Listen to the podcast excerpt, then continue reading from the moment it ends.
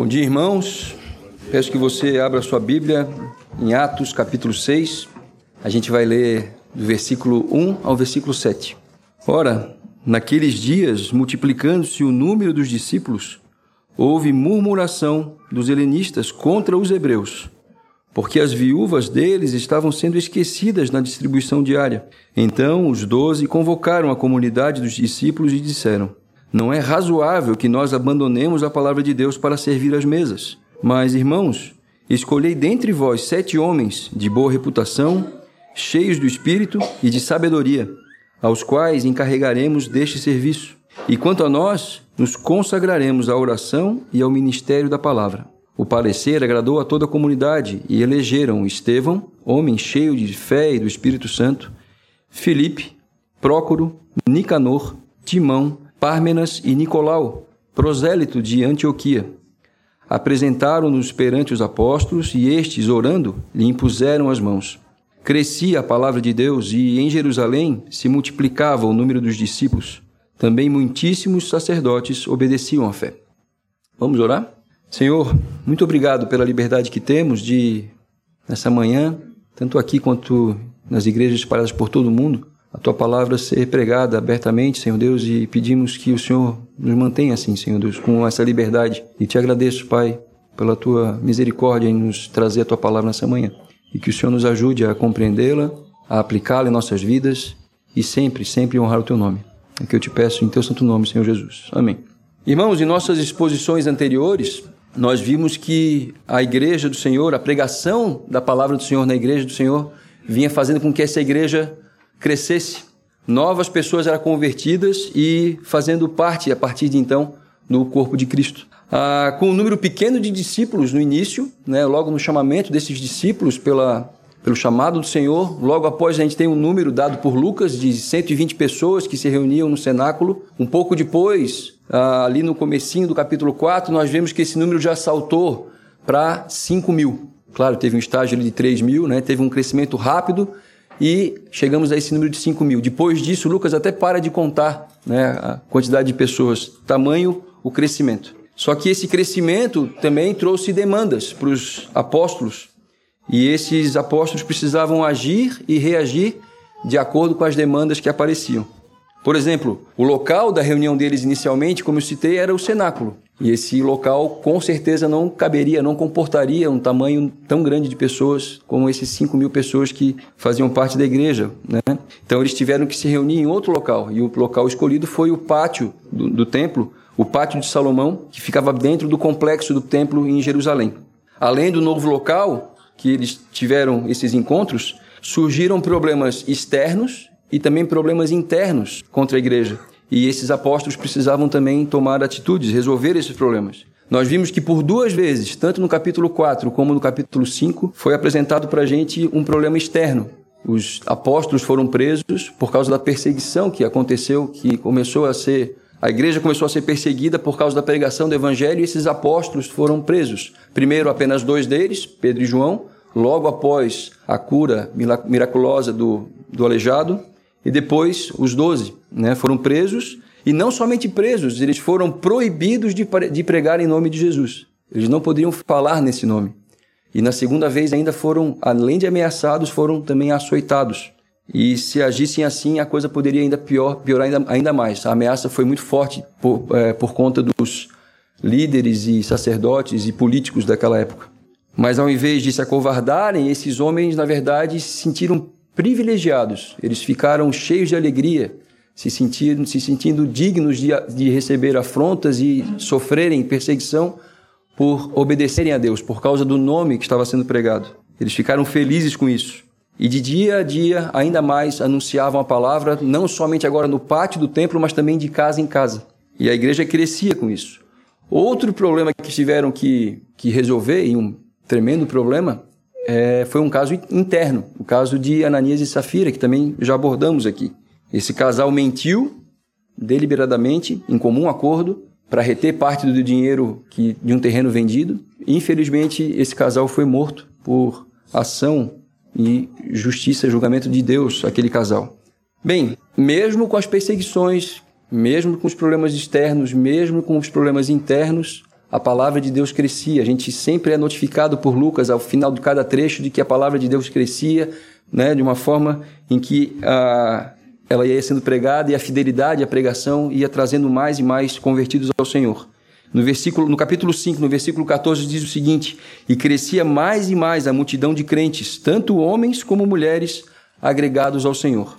Então esses dois problemas externos, é, dito por Lucas, né, perseguição, ameaças, tribunal, prisões e açoites, e problemas internos, a busca pela vanglória desse casal e a mentira que eles cometeram e também a morte deles, trouxe, na verdade, purificação e convicção de que a palavra de Deus deveria ser e continuar sendo pregada com total fidelidade. Hoje a gente inicia um novo trecho do livro de Atos, e nesse novo trecho a gente tem uma nova etapa na organização da igreja em Jerusalém.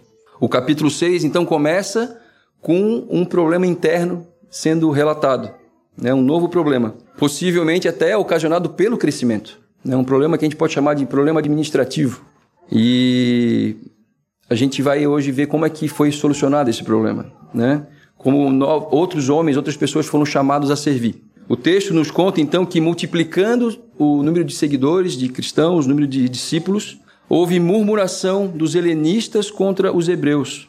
E por um motivo, porque as viúvas deles estavam sendo esquecidas na distribuição diária. Nós já vimos em pregações passadas que havia entre é, os irmãos daquela igreja pessoas com necessidades. Talvez porque tivessem vindo de outros locais na, na, naquela ocasião do Pentecostes e por terem se convertido ao cristianismo, ao caminho, né, como é, conhecemos também, é, faltou sustento, acabou o dinheiro. E a igreja teve que se movimentar, teve que se mexer para poder arrumar sustento e ajudar essas pessoas com necessidade. Ou talvez também pessoas da própria Jerusalém que passassem por necessidades.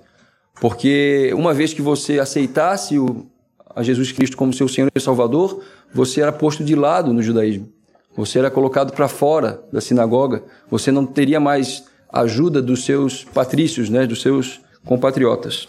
Bem, e esse falatório, essa reclamação, essa famosa, esse famoso rádio corredor, trouxe essa, esse motivo de contenda que chegou aos ouvidos dos apóstolos. E havia outro possível problema também que está embutido com esse, que é uma possível divisão da igreja. E é importante a gente falar isso porque se esses irmãos apóstolos não tivessem agido com sabedoria nessa situação, a gente podia aqui estar tá sendo relatado do primeiro racha da igreja, porque havia uma certa divisão entre judeus helenistas e judeus hebreus, judeus nativos. A gente vê então que inicialmente a igreja foi formada por judeus. E existiam pelo menos dois tipos de judeus, né? Os judeus nativos, como eu citei, né? Aqueles nascidos dentro do território de Israel e possivelmente a maioria em número, e também havia os judeus nascidos em outros territórios dentro do Império Romano e que estavam em Jerusalém, como eu citei, talvez por causa da festa da, de Pentecostes. Isso está relatado lá no capítulo 2, no versículo 5. Esses chamados judeus helenistas, eles foram convertidos ao Senhor através da pregação de Pedro e também dos demais apóstolos, e a gente já tratou isso também em domingos passados, né, em outras pregações. Apesar de serem judeus, é, os dois grupos eram diferentes entre si, não só pela língua, sendo que os judeus falavam aramaico e hebreu, e os helenistas tinham por língua a, o grego, né? Eles também tinham culturas diferentes modos de agir de forma diferente também em muitas situações. No capítulo 2, versículos 42 ao 47, nós vemos uma união e estabilidade inicial nesse corpo, nesse convívio dos irmãos. A igreja, vamos abrir ali, por favor, capítulo 4, capítulo 2, versículos 42 ao 47. Diz assim: capítulo 2, 42 ao 47. E perseveravam na doutrina dos apóstolos e na comunhão, no partir do pão e nas orações em cada alma havia temor e muitos prodígios e sinais eram feitos por intermédio dos apóstolos. Todos os que creram estavam juntos e tinham tudo em comum. Vendiam suas propriedades e bens, distribuindo o produto entre todos, à medida que alguém tinha necessidade. Diariamente perseveravam unânimes no templo, partiam pão de casa em casa e tomavam suas refeições com alegria e singeleza de coração, louvando a Deus e contando com a simpatia de todo o povo. E o Senhor ia acrescentando a cada, a cada dia mais e mais seguidores sendo salvos. Bem, há uma demonstração clara de união da igreja aqui, mesmo havendo esses dois grupos. Só que com o passar do tempo, eu acho que as coisas começaram a se a, a, começaram a mudar, né? Principalmente por causa dessa questão que fala aqui no texto do sustento, né? Porque não há nada aqui que nos diga que é uma foi uma ação deliberada. Não, não distribui nada para os helenistas, né? Deixem passar fome, que eles se viram, não vieram de fora, dá um jeito. Não, não é isso. Não há nada que fale no texto que foi proposital. Talvez foi uma, um, um problema de logística mesmo, né? Muita gente para administrar, né? Então, a gente tem que tomar isso em conta, né?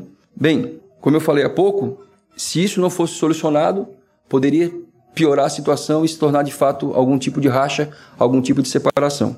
No versículo 2, então, a gente é informado por Lucas que os apóstolos foram notificados da situação. E eu acho interessante porque até agora sempre era um dos apóstolos que tomava a frente. Normalmente Lucas toma a frente, desculpa, perdão, Pedro toma, toma a frente da situação e fala em nome de todos. Mas agora os doze são chamados à responsabilidade. Eles não fogem da sua responsabilidade. Lucas não individualiza o chamado deles. Né? Lucas diz que todos os doze foram envolvidos na situação. E é assim que líderes agem. O líder de verdade vai olhar o problema e vai ao encontro dele para tomar alguma iniciativa e ter uma solução para aquele problema. Líderes fazem isso. Eles não fogem acovardados da situação.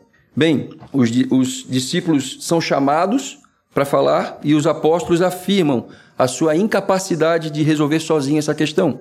Vamos ver ali o versículo 3, voltando para Atos capítulo 6.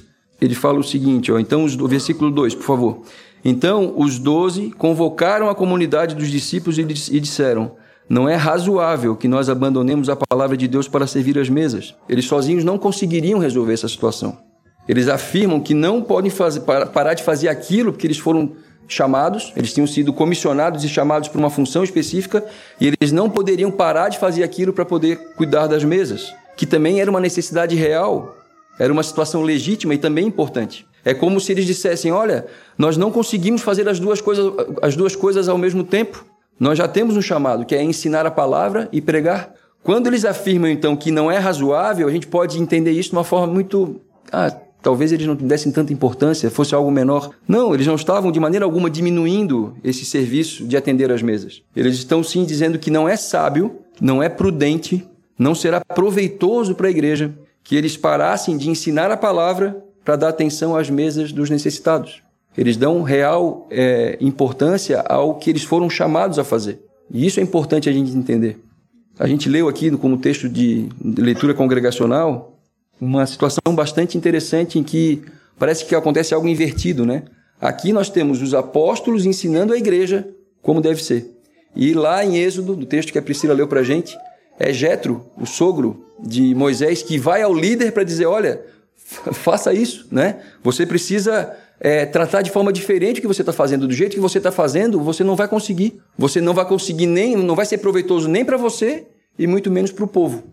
O povo não vai chegar bem à terra prometida desse jeito, porque você está centralizando as atividades. Aqui a gente vê os apóstolos, os líderes, tomando a frente, falando: olha, igreja, não é razoável, não é prudente que a gente pare de ensinar doutrina para vocês, não pare de ensinar a palavra, não pare de pregar o evangelho para poder servir as mesas. Certo? Vamos abrir, eu queria só destacar alguns versículos de Êxodo 18, vamos abrir novamente, por favor. Queria destacar, dar ênfase nos versículos 19 ao 23. Êxodo 18, 19 ao 23, diz o seguinte: olha que, que Jetro fala para ele. Se isto fizeres, e assim Deus te mandar, poderás então suportar, e assim também todo este povo tornará em paz ao seu lugar. Moisés atendeu às palavras do seu sogro. Eu pulei, mas desculpa, perdão, gente, no versículo 19, um pouquinho antes, tá? É... Ouve, pois, as minhas palavras, e eu te aconselharei, e Deus seja contigo. Representa o povo perante Deus, leva as suas causas a Deus, Ensina-lhes os estatutos e as leis e faz-lhes saber o caminho que devem andar e a obra que devem fazer. Ou seja, te dedica ao ensino, te dedica a fazer com que eles entendam, aprendam o que devem fazer. E ele continua: Procura dentre o povo homens capazes, tementes a Deus, homens de verdade, que aborreçam a avareza. Põe-nos sobre eles por chefes de mil, chefes de cem, chefes de cinquenta e chefes de dez, para que julguem este povo em todo o tempo Toda causa grave trarão a ti, mas toda causa pequena eles mesmos julgarão, será assim mais fácil para ti, e eles levarão a carga contigo. E aí o versículo 23 que eu li sem querer antes. Se isto fizeres, e assim Deus te mandar, poderás então suportar, e assim também todo este povo tornará em paz ao seu lugar. E aí diz o texto que Moisés atendeu ao conselho sábio do seu sogro. Aqui nós temos então a mesma coisa, destacando então aquilo que eu falei há pouco. Moisés é instruído pelo seu sogro a ensinar o povo, a educar o povo, a corrigir o povo através do ensino. E esses homens capazes, esses homens de verdade, como o texto fala, deveriam ser colocados como auxiliares, como coparticipantes dessa missão que Moisés tinha. E agora, então, voltando ao nosso texto, ao nosso caso ali na igreja, em reação a essa murmuração desse grupo pequeno, mas até de forma legítima, porque quem passa fome tem pressa, né? Os apóstolos foram tentados a parar o ensino e a pregar e pregar a palavra para servir as mesas. Eles podiam ter feito isso. Eles podiam também, assim, ah, vamos resolver isso então fazendo isso. Eles podiam parar, vamos parar então agora por enquanto de ensinar e vamos resolver essa situação servindo as mesas diariamente. Se eles tivessem mudado as suas prioridades no chamado, meus irmãos, seria a ruína da igreja. O versículo 3 então mostra que de forma sábia, os doze propõem o seguinte: Irmãos, olhem entre vocês, escolham sete homens, e eles terão a função de servir nesse chamado. Eles fazem com que a igreja olhe para dentro de si mesma e encontre esses homens, né? E como é que seriam esses homens? Quais são as qualificações? Qualquer uma? Absolutamente não, né? Eles ainda, além de aconselhar sabiamente para que a igreja pudesse reconhecer esses homens, eles dão os qualificativos para esses homens. Eles seriam então pessoas influentes entre o povo, seriam pessoas de boa estatura, né? De boa aparência, né? Esses foram os escolhidos? Não, claro que não, né? Estou brincando.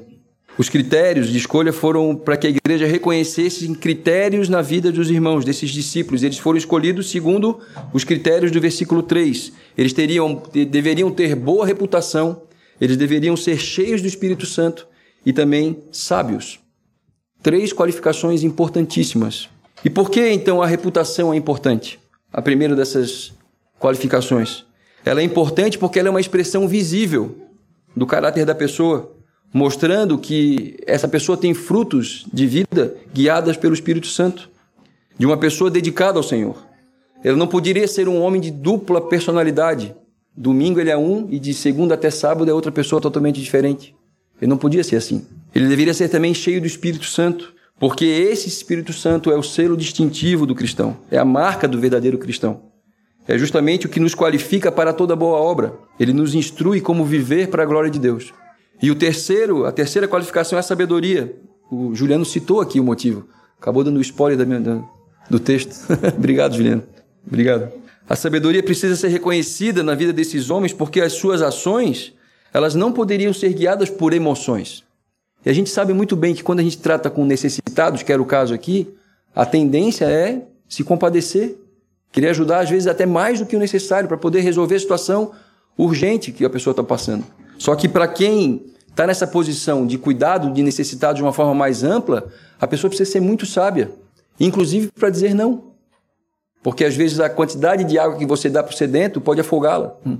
Né? Então a gente tem que cuidar com isso. E achar que só porque é necessitado, eu tenho que cumprir além daquilo que ela precisa. Não. Ela tem um, a gente tem um limite para ajudar, porque a partir do momento que você dá só, dá só, dá só, você não consegue fazer com que aquela pessoa reaja, certo?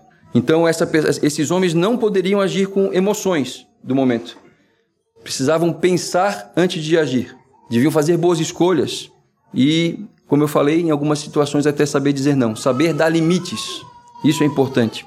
Então, com esse grupo qualificado e reconhecido pela igreja, os apóstolos poderiam, poderiam então cumprir seu chamado que era dedicar sua vida espiritual dos irmãos da igreja, fazer com que eles crescessem espiritualmente, através da oração e da, do ministério da palavra.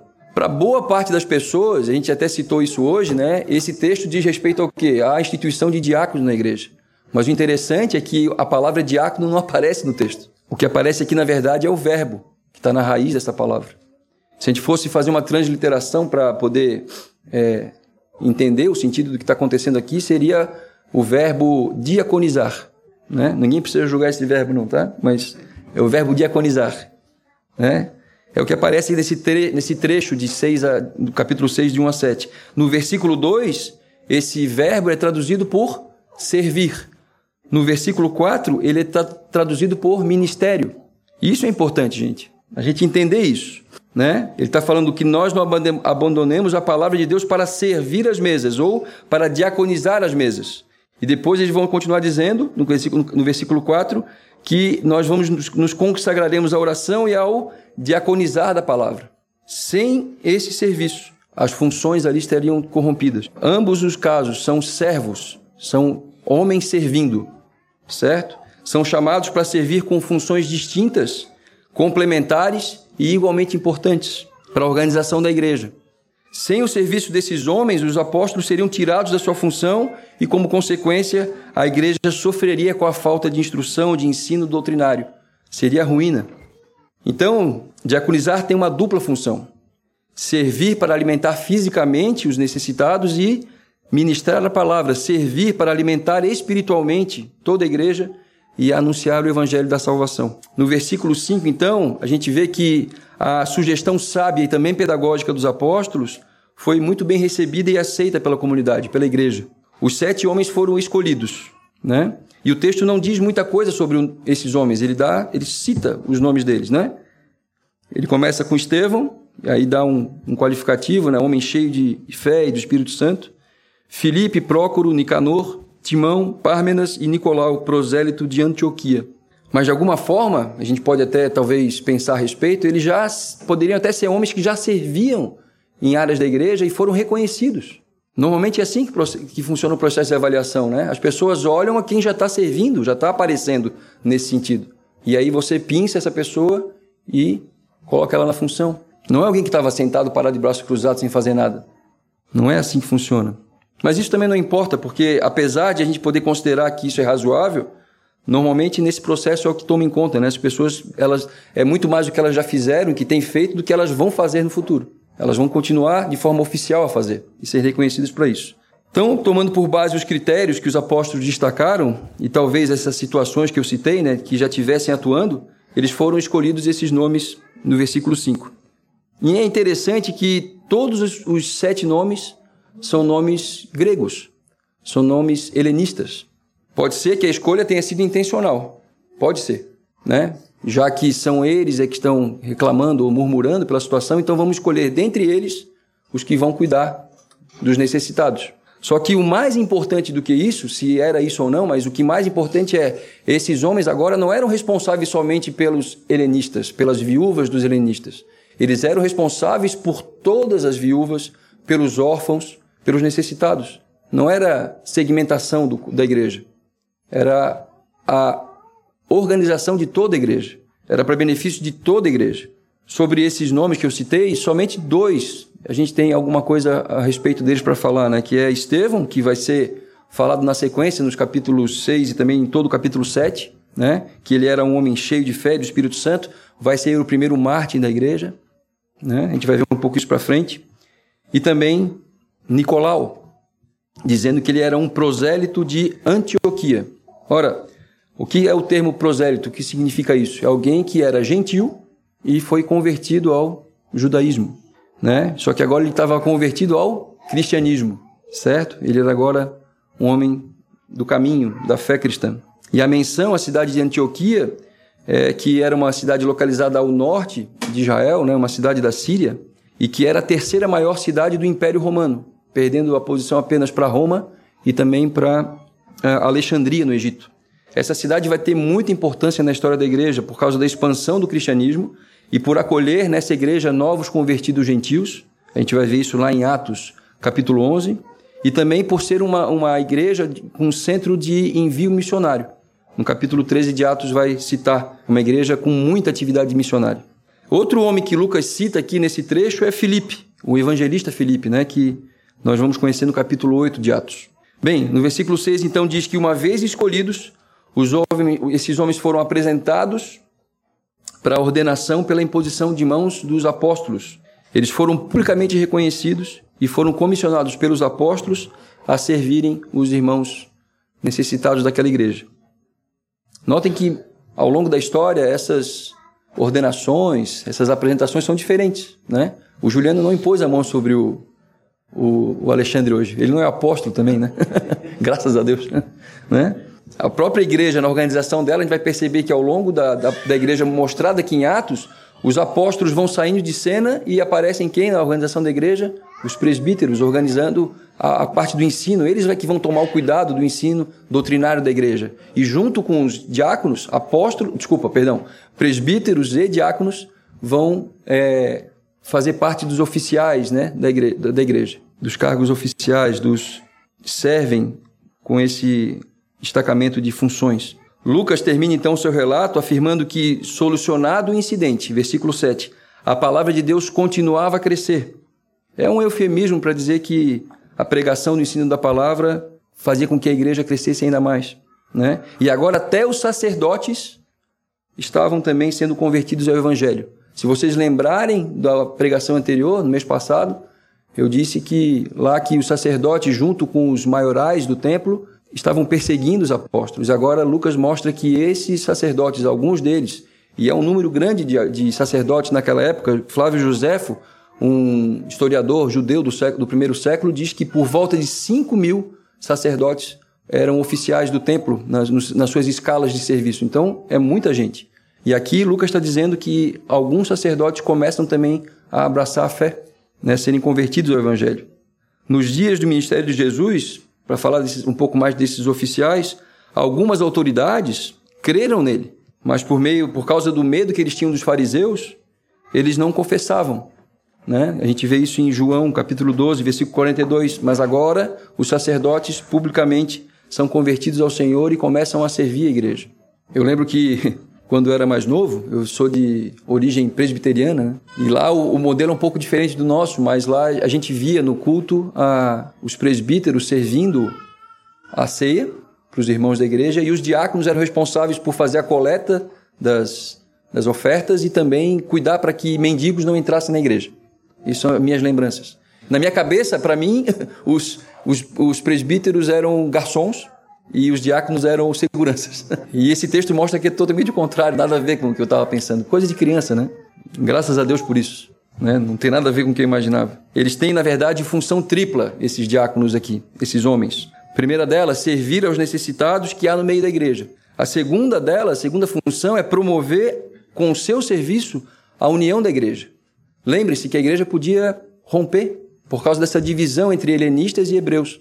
E esses homens foram usados por Deus, reconhecidos pela igreja, para promover união da igreja. E a terceira função era servir de apoio através também do seu serviço, dar apoio aos apóstolos e posteriormente, como eu falei, aos presbíteros, que seriam também reconhecidos pela igreja no seu ministério de educação e pregação da palavra.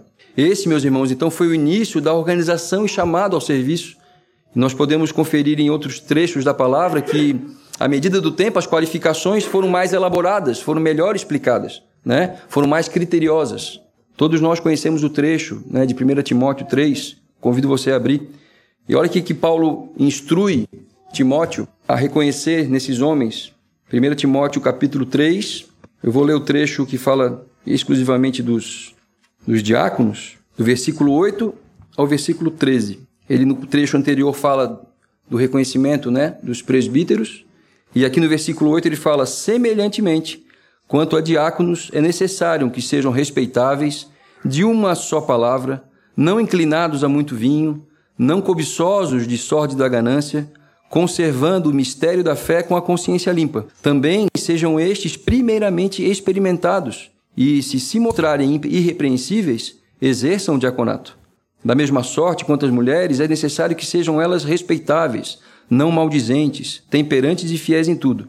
O diácono seja marido de uma só mulher e governe bem seus filhos e a própria casa, pois os que desempenharem bem o diaconato alcançam para si mesmos justa proeminência e muita intrepidez na fé em Cristo Jesus. É uma função fundamental para a igreja. E me encaminhando para a conclusão, eu queria trazer algumas aplicações que a gente, olhando esse texto, a gente tem que estar atento. Primeira delas é saber que existem distinções, então, entre presbíteros e diáconos. Foi o que a gente viu aqui, né? Ou, no caso aqui do texto, os apóstolos. Mas a gente falando aplicação pessoal para nosso nossa situação atual, né? Funções diferentes, mas um serviço destinado à, à igreja, ao crescimento da igreja, à união da igreja, à motivação no serviço de outros também. Apesar do nosso texto falar sobre os dois tipos de serviço específico, né, dos ali no caso apóstolos, entendam presbíteros, né, depois e os diáconos, que é a maior ênfase que eu queria dar nessa manhã, todo cristão é chamado ao serviço. E o nosso modelo perfeito de serviço, de serviço, o modelo perfeito de servo é o nosso Senhor Jesus Cristo. A gente precisa apontar isso. No Evangelho de Lucas, ele relata então uma discussão entre esses mesmos homens, esses doze apóstolos, discutindo entre si para saber qual entre eles era o maioral. Bem típico, né? De pessoas como nós. para saber quem tem mais importância, quem tem mais proeminência, quem tem mais moral diante do povo. E naquela ocasião, eles discutiram isso. E aí Jesus para, talvez olhando para eles assim, né? E aí vai ensinar. E ele ensina com uma pergunta: Pois qual é o maior? Quem está à mesa ou quem serve? Ele explica, né, que os os líderes dessa, da, dessa da, do mundo querem ser maiorais e querem ser proeminentes pelo poder, pela capacidade. E aí ele fala: olha, e entre vocês, qual é o maior? Quem serve à mesa ou quem, quem está à mesa? Vamos abrir ali, por favor, no capítulo 22 de Lucas, Evangelho de Lucas, o mesmo autor da carta de Atos, no versículo 24, diz o seguinte: ó, suscitaram também entre si uma discussão sobre qual deles parecia ser o maior. Mas Jesus lhes disse: os reis dos povos dominam sobre eles, e os que exercem autoridade são chamados benfeitores. Mas vós não sois assim. Pelo contrário, o maior entre vós seja como o menor, e aquele que dirige seja como o que serve. E é a pergunta que eu citei, né? Pois qual é o maior? Quem está à mesa ou quem serve? Porventura, não é quem está à mesa? E aí ele tem uma resposta incrível, né? Pois no meio de vós eu sou como quem serve. Jesus Cristo é o nosso modelo. Ele quem serve. Esse é o que nós temos que é isso é que nós temos que almejar. A vontade de servir, não a vontade de ser chamado a, a receber a glória, né, a receber os aplausos, mas aquele que serve.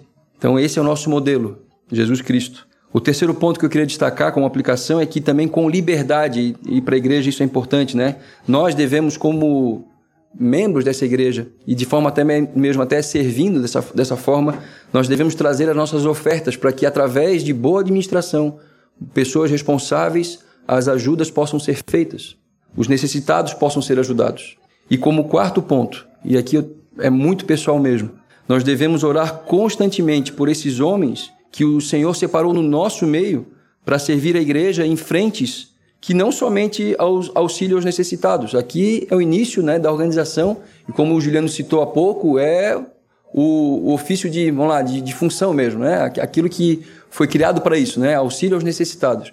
Mas a gente sabe que existem várias outras frentes hoje, né? tão importantes quanto, né? e que seguem essa. Nós hoje temos quatro diáconos aqui na igreja. Diáconos que servem a igreja nas suas demandas reais. Nós temos um diácono de patrimônio, o Marcelo Mafezoli, mais conhecido como Lennon. Nós temos o presidente da igreja, que é uma diaconia, que é o Felipe Medeiros.